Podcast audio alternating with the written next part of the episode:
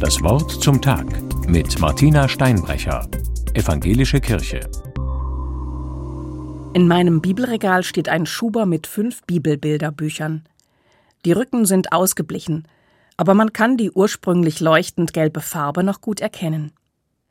Mein ältester Sohn hat sie von seinen Paten zur Taufe geschenkt bekommen. Das ist jetzt 25 Jahre her. Der Schöpfer dieser Bilder ist der Niederländer Kees de Kort. In mehr als 65 Ländern sind seine Bibelbilderbücher heute verbreitet. Auch damals haben sie schon zu den Klassikern unter den Kinderbibeln gehört. Unzählige Male habe ich sie herausgezogen, um sie meinen Kindern vorzulesen und vor allem, um die Bilder mit ihnen anzuschauen. Am Anfang von Kees de Korts Schaffen stand ein Wettbewerb – die niederländische Bibelgesellschaft wollte in den 60er Jahren eine Bibel in einfacher Sprache herausbringen. Auch geistig behinderte Kinder und Jugendliche sollten die Bilder und Texte verstehen können. Da galt es, eine einfache und zugleich eindringliche Bildsprache zu finden. Kiste Kort hat nur ein einziges Bild eingereicht: Josef und Maria auf dem Weg nach Bethlehem. Damit hat er die Expertenkommission überzeugt. Und nicht nur die. Die Keste Kort Bibel ist geradezu ikonisch für viele Menschen auf der ganzen Welt geworden. Die biblischen Personen in ihren bunten Gewändern, die meist ohne perspektivische Tiefe flächig in einer Ebene abgebildet sind.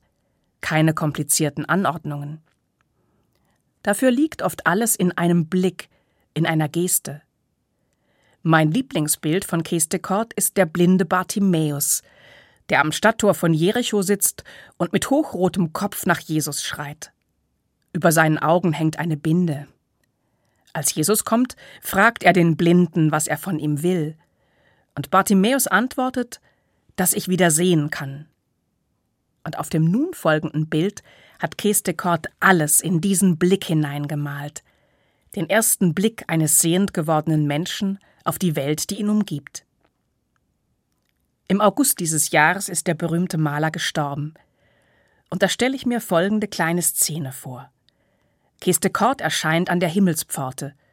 Und Jesus fragt ihn, was willst du, dass ich für dich tun soll? Und dann wünsche ich ihm, dass Jesus ihm diesen Bartimäus-Blick verleiht, dass ihm die Augen aufgehen und er all das sehen kann, was er zu Lebzeiten geglaubt und in unsterbliche Bilder gelegt hat. Martina Steinbrecher von der Evangelischen Kirche in Karlsruhe